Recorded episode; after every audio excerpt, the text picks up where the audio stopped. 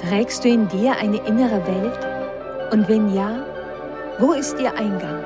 Ist die aufregendste Reise, die wir antreten können, die Reise in uns selbst? Und wenn ja, ist es möglich, dass wir durch unsere inneren Augen die äußere Welt ganz anders sehen? Dieser Podcast heißt Welt von Beyond. Und irgendwo zwischen dem Dunkel der Nacht und dem Tagesanbruch ist der Zugang zu deiner inneren Welt. Ich bin Anne Fonja und begleite dich auf deiner Reise. Willkommen in der Welt von Beyond. Herzlich willkommen zu unserer heutigen Reise Beyond. Flohmärkte, die hatten auf mich immer eine ganz besonders magische Wirkung. Ich habe es immer geliebt, langsam an den Tischen und Ständen vorbeizuschlendern und auf dieses Gefühl in mir zu warten, was mich unwiderstehlich zu einem Objekt hinzog. Ich bin nie auf Flohmärkte gegangen, weil ich eine Sammelleidenschaft für etwas ganz Bestimmtes gehabt hätte. Für mich lag der Zauber darin, meinen Blick über alles streifen zu lassen und mich von dem Gefühl in mir leiten zu lassen. Es gibt einige Fundstücke, die ich so eingesammelt habe. Und ich liebe sie sehr. Aber es gibt ein Objekt, das bis heute einen ganz besonderen Platz in meinem Herzen hat. Wenn ich meine Augen schließe, dann kann ich es in allen Details vor meinem inneren Auge wieder entstehen lassen. So stark hat es sich mir eingeprägt. Es ist die Figur einer Frau mit langen Haaren, auf denen sie würdevoll einen Helm trägt. In ihrer rechten Hand trägt sie ein Schwert und in ihrer linken ein Schild. Ein Schild mit ganz vielen feinen und reichen Verzierungen. Sie steht dort, kerzengerade. Und ihr Gewand fällt in gleichmäßigen Falten nach unten und bedeckt ein ganz klein Stückchen ihre Füße. Ihr Blick ist nach vorne gerichtet. Aber es ist kein starrer Blick. Es ist keine nervöse Anspannung in ihrer Haltung. Sie steht dort, würdevoll und entschlossen. Sie und ich, wir haben uns gefunden vor 22 Jahren. So viele Jahre gehen wir nun schon gemeinsam durchs Leben. Bei all meinen Umzügen war sie immer dabei. Denn sie ist klein und obwohl sie so fein gearbeitet ist, ist nie etwas an ihr zerbrochen, was bei mir so ziemlich einem Wunder gleichkommt. Ein Stück so, als ob eine starke innere Kraft sie zusammenhält und mit ihr bin ich immer vorsichtiger, achtsamer umgegangen, auch wenn mir der Grund dafür nicht immer bewusst war. Vielleicht, weil die Spitze ihres Schwertes durchaus verletzen könnte, würde man sie unvorsichtig, unbedacht oder eilig angreifen. In all den Jahren, in denen sie bei mir ist, habe ich immer das Gefühl gehabt, als ob sie mich auf sich aufmerksam machen möchte, als ob sie von mir fordern würde, dass ich lerne, mit ihr umzugehen. Und zugleich, zugleich hatte ich immer das Gefühl, dass sie an meiner Seite ist. Vielleicht habe ich sie deshalb immer in meiner Wohnung dorthin gestellt, wo ich Tätigkeiten nachging, die von mir Mut, Entschlossenheit, Disziplin verlangten. Mal stand sie neben meinem Telefon, mal neben der Ecke, an der ich arbeitete, immer mit dem Gesicht zu mir gewandt. Es hat einige Jahre gedauert, bis ich verstand, dass sie es war, die mir half, eine Brücke zu bauen zu der Kriegerin in meiner eigenen inneren Welt.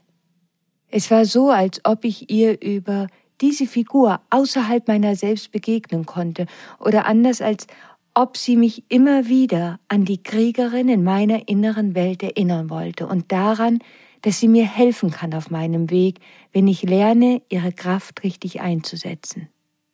Der Tag, an dem ich begann, ihr wirklich bewusst zu begegnen, war der Tag, an dem ich in einem kleinen Rahmen hinter dem Ladentisch meines Freundes William Morgan in Postkartengröße das alte Bild eines Kriegers sah.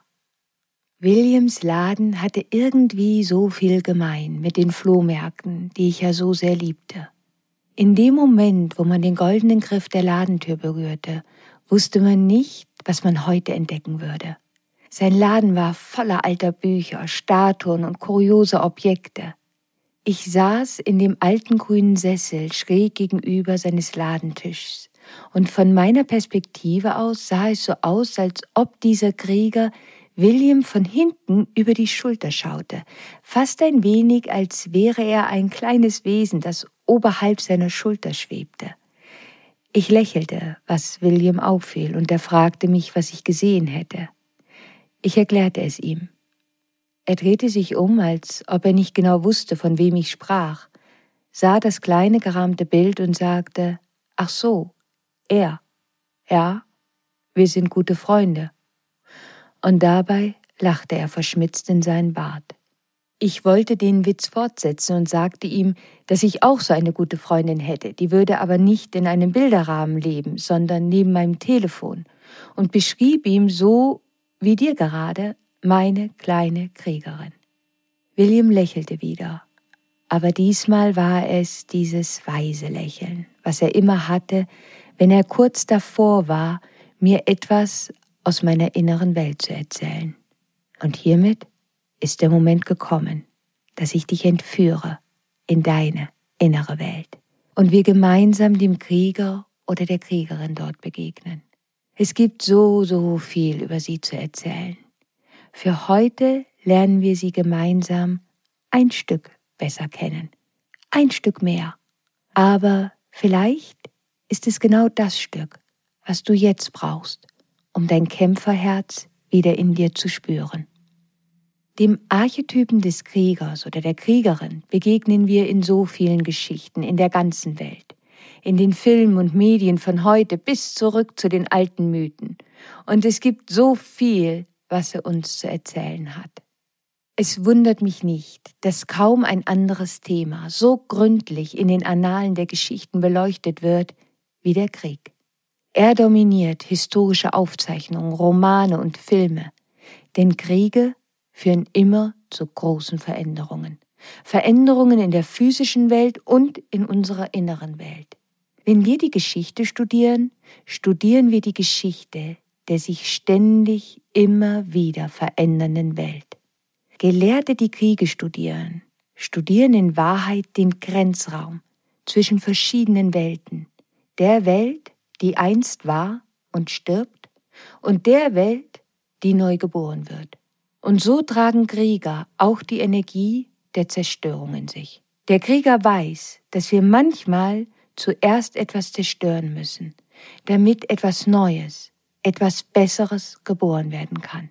Viele Menschen werden den Krieger als jemand sehen, der so gewaltbereit ist, so tyrannisch sein kann, und vielleicht fällt es auch dir ein klein wenig schwer, in diese Energie überhaupt einen Wert zu finden, etwas Positives, etwas, was Licht hat. Aber wenn wir den Krieger in unserer inneren Welt entdecken, dann finden wir ganz viele positive Werte, für die er steht. Entschlossenheit, Disziplin, Fokus, die Bereitschaft, das zu tun, was notwendig ist, und die Bereitschaft, für den eigenen Willen einzustehen. Wir brauchen unseren inneren Krieger immer dann, wenn es Zeit für Veränderung ist. Sicherlich gibt es einige Menschen, die den Archetypen des Kriegers ganz besonders stark leben. Aber grundsätzlich haben wir ihn alle in uns, auch wenn er bei jedem von uns ein Stück anders aussieht, ganz anders seine Waffen einsetzt und für ganz unterschiedliche Gründe kämpft. Aber das macht ja unsere innere Welt auch so einzigartig. Der Krieger ist ein männlicher Archetyp, aber das bedeutet nicht, dass er nicht auch eine große Rolle in der inneren Welt von Frauen und Mädchen einnehmen kann. Wir alle tragen in uns, in unserer inneren Welt und in unserem Unbewussten männliche und weibliche Energien. Und so können wir alle unter den Einfluss von männlichen und weiblichen Archetypen kommen. Wenn ich also auf unserer Reise immer wieder die männliche Form Krieger nutze, dann deswegen, weil er für eine männliche Energie steht. Aber wenn du später auf meine Instagram-Seite vorbeischaust, dann wirst du dort eine Skizze zu unserer heutigen Reise finden und darauf ist auch eine Kriegerin. Wenn wir den Krieger in unserer inneren Welt suchen gehen, dann müssen wir aufpassen, dass wir ihn nicht mit einem anderen Archetypen verwechseln. Ich glaube, kaum zwei Archetypen werden so oft verwechselt wie der Held und der Krieger. Die beiden haben ja auch sehr vieles miteinander gemein und dazu gehört unter anderem ihr Mut. Aber der Held, der muss eine Heldenreise beschreiten, auf der er viele Orte aufsuchen wird.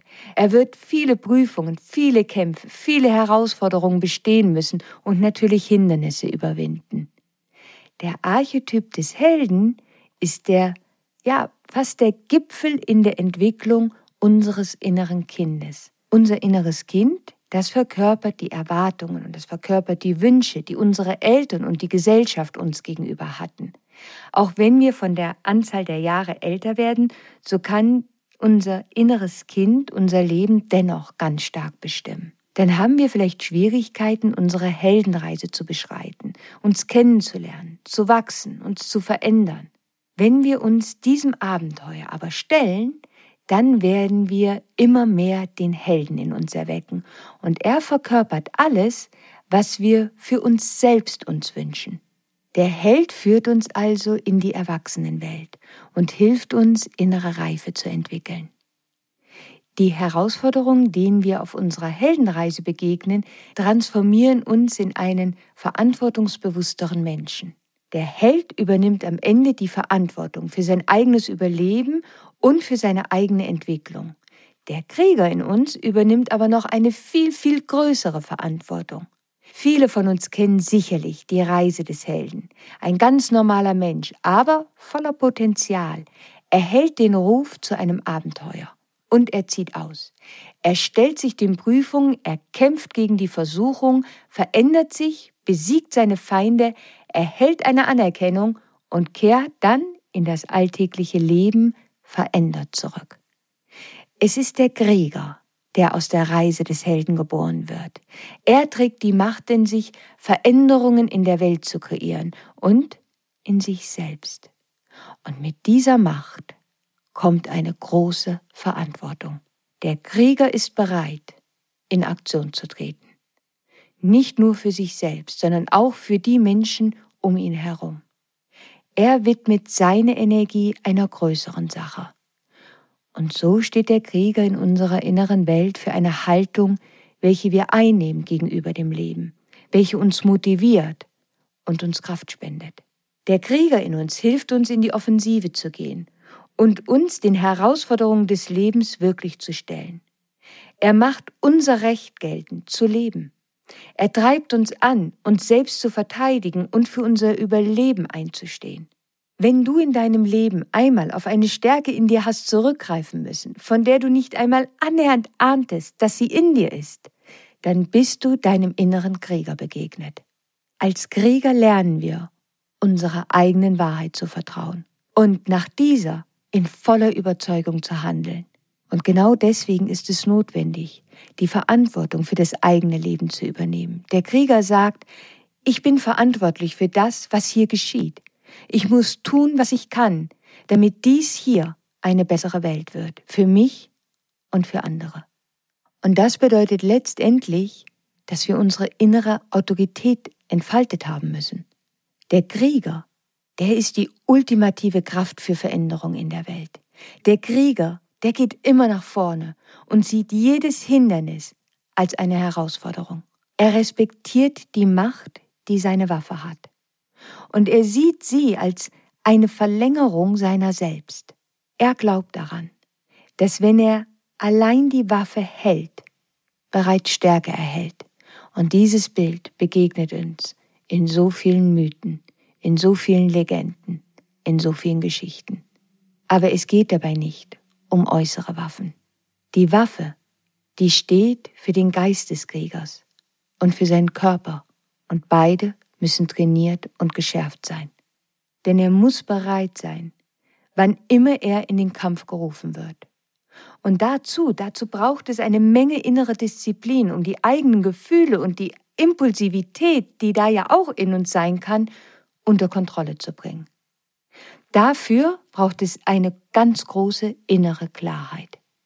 Der Krieger ist immer aufmerksam. Er ist immer wachsam. Er weiß, wie er seinen Geist fokussieren kann, wie er seinen Körper kontrollieren kann. Als Krieger muss man seinen Geist, seinen Intellekt, seinen Fokus, seine Disziplin, seine Macht trainieren. Und wenn er dies tut, dann weiß er, wo seine Stärken sind, aber er weiß auch ganz genau, ganz präzise, wo seine Grenzen sind.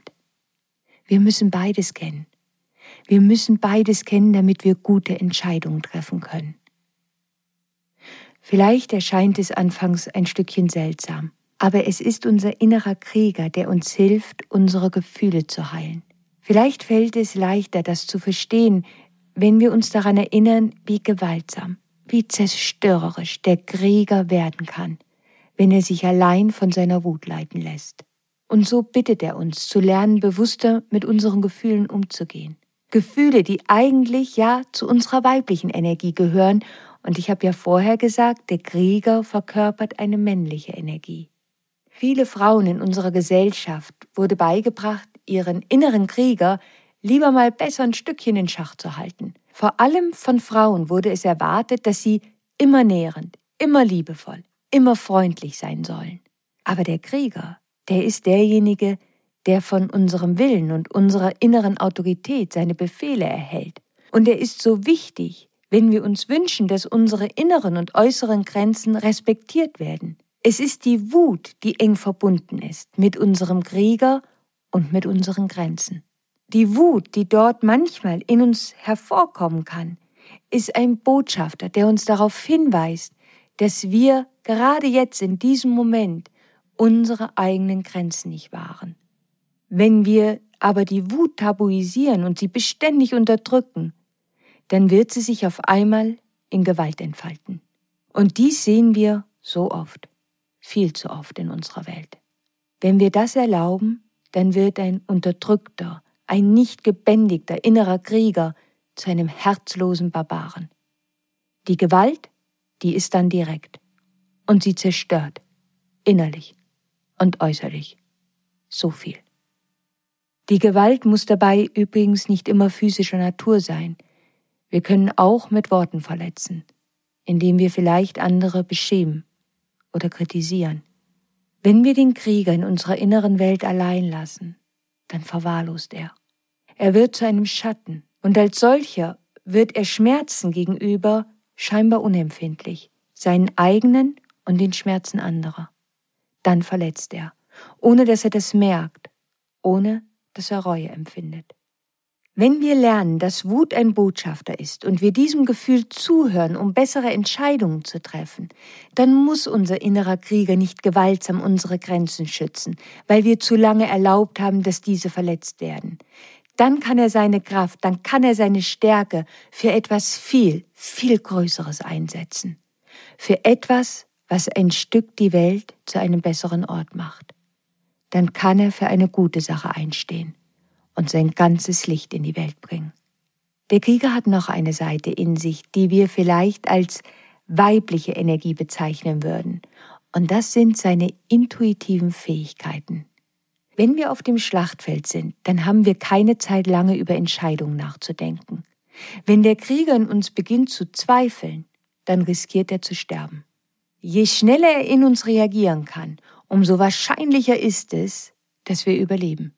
Besonders die Samurai-Krieger haben uns gezeigt, dass die besten Krieger diejenigen sind, die ihrer Intuition trauen, die ihre Fähigkeiten geschult haben und spüren können, wenn etwas auf sie zukommt, die vorher spüren können, welcher Gegner dort auf sie zukommt. Und bitte, bitte vergiss nur nicht, dass wir in den meisten Fällen unser eigener größter Gegner sein können, dass wir uns so oft mit uns selbst im Krieg befinden. Und deswegen müssen wir herausfinden, wie wir unseren inneren Krieger so leben können, dass er schlussendlich Frieden kreiert.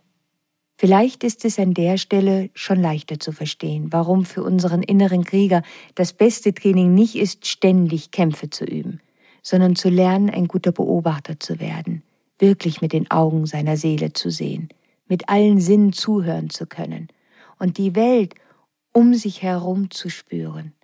Vielleicht ist das die größte Botschaft, die er für uns hat, dass wir bewusster mit den inneren und äußeren Kämpfen in unserem Leben umgehen, dass wir besser erkennen, wo wir Macht haben und es sich lohnt zu kämpfen und wo wir Kämpfe führen, die völlig sinnlos sind, weil wir dort keine Macht haben. Die Energie des Kriegers ist nicht schlecht, wie viele Menschen denken, aber wir müssen uns die Frage stellen, für was kämpft unser innerer Krieger? Wie gut kennen wir ihn? Wie gut haben wir seine Energie unter Kontrolle? Wo senden wir ihn hin? Und vor allem, wer in unserer inneren Welt sendet ihn überhaupt irgendwo hin? Und das, das finden wir gleich noch gemeinsam heraus. Wenn wir den Krieger in uns positiv einsetzen wollen, dann müssen wir die Antwort finden auf die Frage, was unser Ruf ist, was unsere Mission ist. Und wir müssen wissen, was wir in uns selbst jetzt verändern wollen. Denn der Krieger braucht unsere ganz klare Anweisung und eine klare Intention.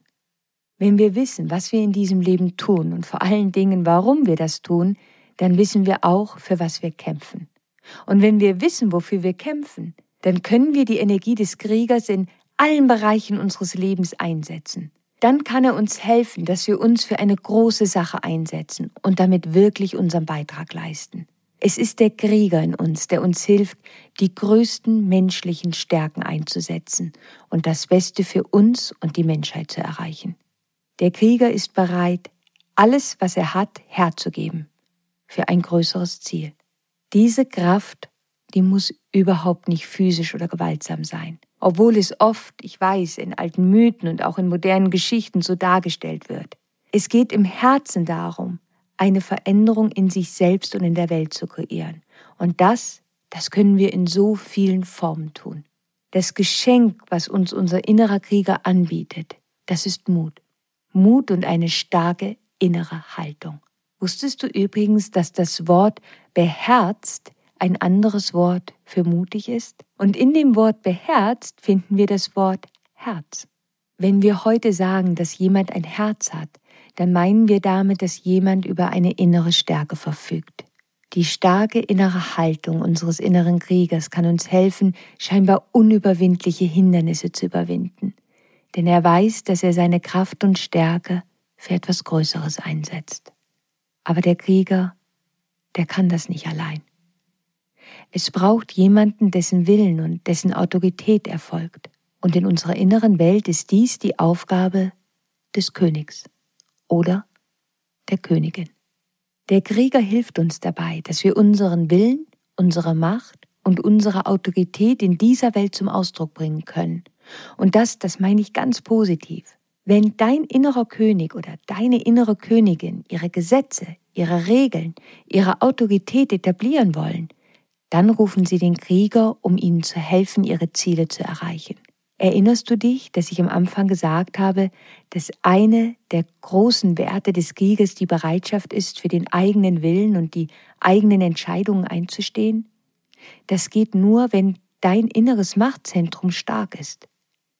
Es ist die Aufgabe deines inneren Königs oder deiner inneren Königin, dieses zu definieren, weise zu sein und zu wissen, bis wohin die eigene Macht reicht und wo man machtlos ist.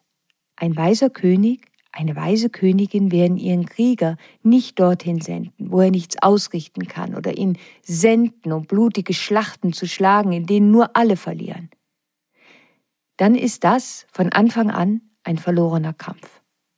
Es ist ihre Verantwortung, dass er seine Stärke für das Gute einsetzt. Wenn du haderst mit deinem inneren Krieger, dann Schließe einmal deine Augen und schaue dir an, wie stabil dein inneres Königsreich ist, dein eigenes inneres Machtzentrum und welche Befehle von dort ausgehen. So wie die Ritter sich einst in den Dienst des Königs stellen, so tut es auch dein innerer Krieger. Aber nicht nur mit dem König oder der Königin hat er eine so enge Beziehung in deiner inneren Welt, er hat sie auch mit fast allen anderen Archetypen denn er ist für den Schutz zuständig. Wenn andere Archetypen in uns nicht im Gleichgewicht sind und in Schwierigkeiten kommen, dann stellt sich unser innerer Krieger schützend vor sie. Wenn zum Beispiel unser Co-Abhängiger wieder einmal die eigenen Grenzen nicht wahrt, dann kommt der Krieger im letzten Moment und versucht zu retten. Oder wenn das liebe Mädchen in uns wieder einmal zu oft Ja gesagt hat und kurz davor ist, keine Kraft mehr zu haben, dann rettet sie unser innerer Krieger. So erleben wir den Krieger in uns oft als jemanden, der versucht, die anderen Archetypen in unserer inneren Welt zu beschützen. Aber wenn wir ihn immer wieder erst im letzten Moment erlauben, uns zu retten, dann wird es schwer, dass das friedlich verläuft. Ich glaube, wir alle haben schon die Erfahrung gemacht, dass wir auf das innere Brodeln und Schwelen unserer Wut irgendwie nicht gehört haben. Und dann, auf einmal, explodiert es in uns. Und unser Krieger zieht, angefacht von diesem Feuer, über das Schlachtfeld und zerstört mehr, als wir ja eigentlich wollten. Aber wenn wir beginnen, unsere innere Welt besser zu kennen, wenn wir geschulter werden im Umgang mit unseren Archetypen und Gefühlen so muss der Krieger nicht mehr immer schützend vor den anderen stehen. Dann kann er im Hintergrund sein. Sie können ihn jederzeit rufen, wenn es notwendig sein sollte. Aber er wird sie nicht mehr beständig retten müssen, weil sie sich selbst immer wieder in Schwierigkeiten bringen. Während wir hier durch unsere innere Welt reisen, schau dich einmal um. Gibt es dort einen Archetypen, vor welchem dein innerer Krieger sich schützend stellen muss? Immer wieder? Ist es dein inneres Kind? Ist es eine alte Wunde? Der Co-Abhängige in dir? Wer gerät immer wieder in Schwierigkeiten? Denke daran, der Krieger in dir ist ein Agent der Veränderung. Und wenn du dort jetzt eine neue Entscheidung triffst, dann wird er dir in seiner wahren Stärke helfen können. Wenn du deinen Krieger verstehen willst, dann erkennst du ihn vor allem an seiner Beziehung zu den anderen Archetypen in deiner inneren Welt oder auch indem du schaust, zu welchen anderen Archetypen er so überhaupt gar keine Beziehung hat. Der Krieger kann nicht allein in dir leben. Wenn wir ihn allein lassen, dann kann er so zerstörerisch sein, sich selbst und anderen gegenüber. Der Krieger wünscht sich, sich einer höheren Sache oder Macht zu verpflichten. Damit der Krieger in uns aktiv wird, braucht es einen Kampf, es braucht eine Schlacht. Stell dir deswegen einmal die Frage, mit wem kämpfst du gerade? Mit wem befindet sich dein innerer Krieger gerade im Kampf? Oder für welche Sache kämpfst du? Für welche Sache setzt du dich ein? Und vergiss nicht, wir können auch mit unseren eigenen inneren Schatten kämpfen oder mit Teilen unser Selbst. Wenn du dich fragst, wann in deinem Leben dein innerer Krieger sich ganz besonders stark zeigt, frag dich einmal, Wann hast du in deinem Leben auf einmal eine Kraft und Stärke in dir gefunden, von der du nie geahnt hast, dass sie in dir ist? Hast du dann für dich eingestanden?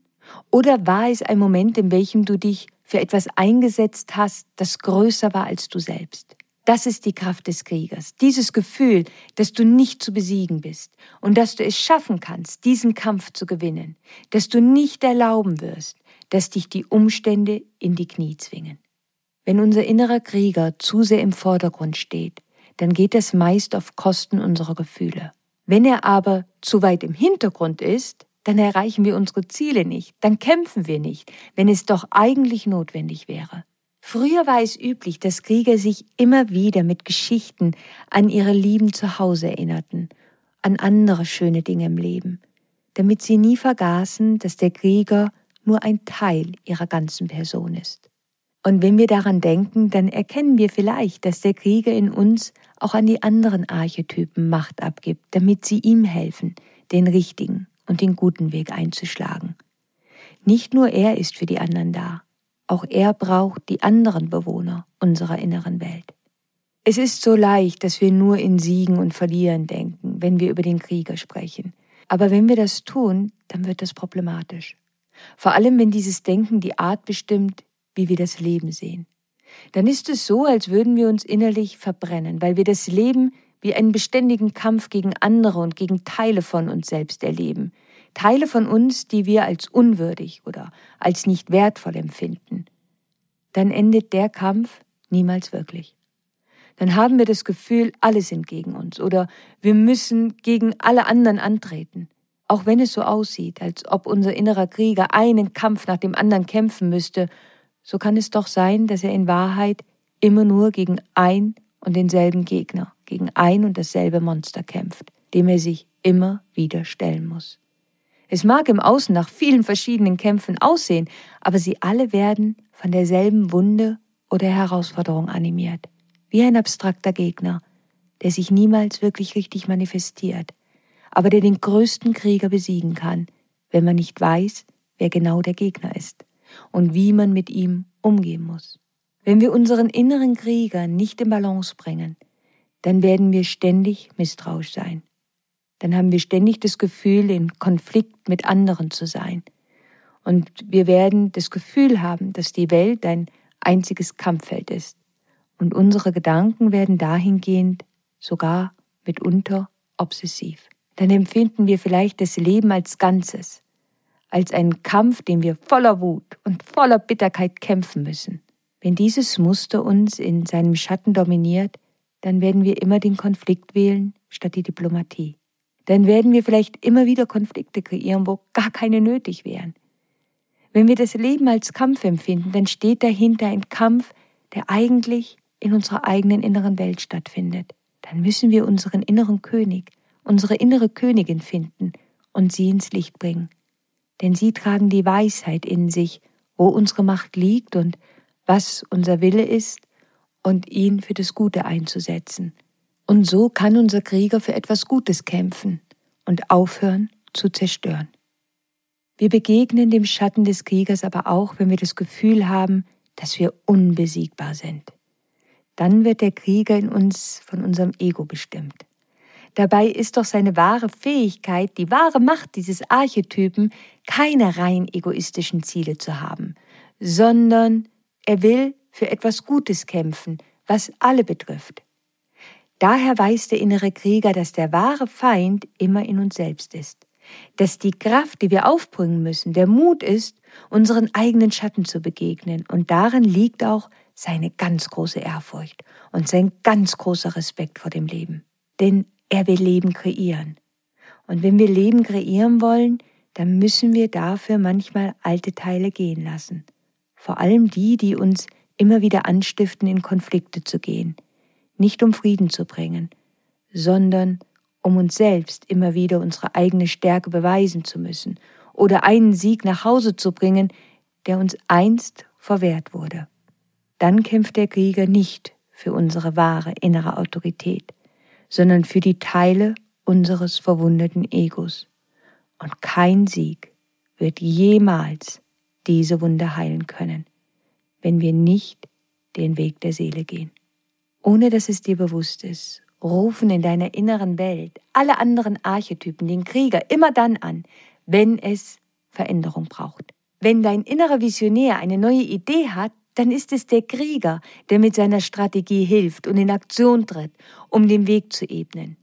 Wenn dein innerer Liebhaber oder deine innere Liebhaberin ein besserer Mensch werden möchte, dann ist es dein Krieger, der loszieht und mit dem eigenen Schatten kämpft und sich selbst nach vorne schubst um mehr Liebe durchzulassen.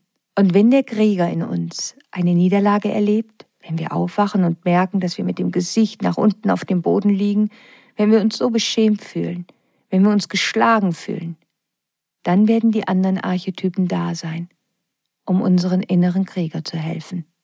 Wir müssen nur aufpassen, dass wir uns nicht in der Wut oder der Angst verlieren, denn dann lebt unser innerer Krieger im Schatten. Und das kann zu einer gefährlichen Seite werden und wird oft dargestellt als der Bösewicht in der Mythologie. Wenn der Schatten in Aktion tritt, dann kann er anderen Schmerz und Leid zufügen. Dann geht es ihm nicht nur darum, für etwas zu kämpfen, sondern darum, Leid zu kreieren und um sein Bedürfnis, andere zu dominieren. Gewaltsam andere zu dominieren, das ist das Reich des Schattenkriegers. Dann muss der Krieger seinen allergrößten Kampf in seiner eigenen inneren Welt kämpfen und siegen dann muss er sich selbst in die Verantwortung nehmen für seine Handlungen. Es ist ein Kampf dann mit seinen eigenen Aggressionen und mit den äußeren Aggressionen. Ein Krieger kann nicht die Verantwortung abgeben, indem er sagt, dass er einer äußeren Autorität gefolgt ist und nur ihre Anordnungen befolgt und nicht Selbstverantwortung für seine Handlungen übernimmt. Seine Aufgabe ist es, deiner inneren Autorität zu folgen. Und so muss ein Krieger sich seines eigenen Schattens bewusst sein.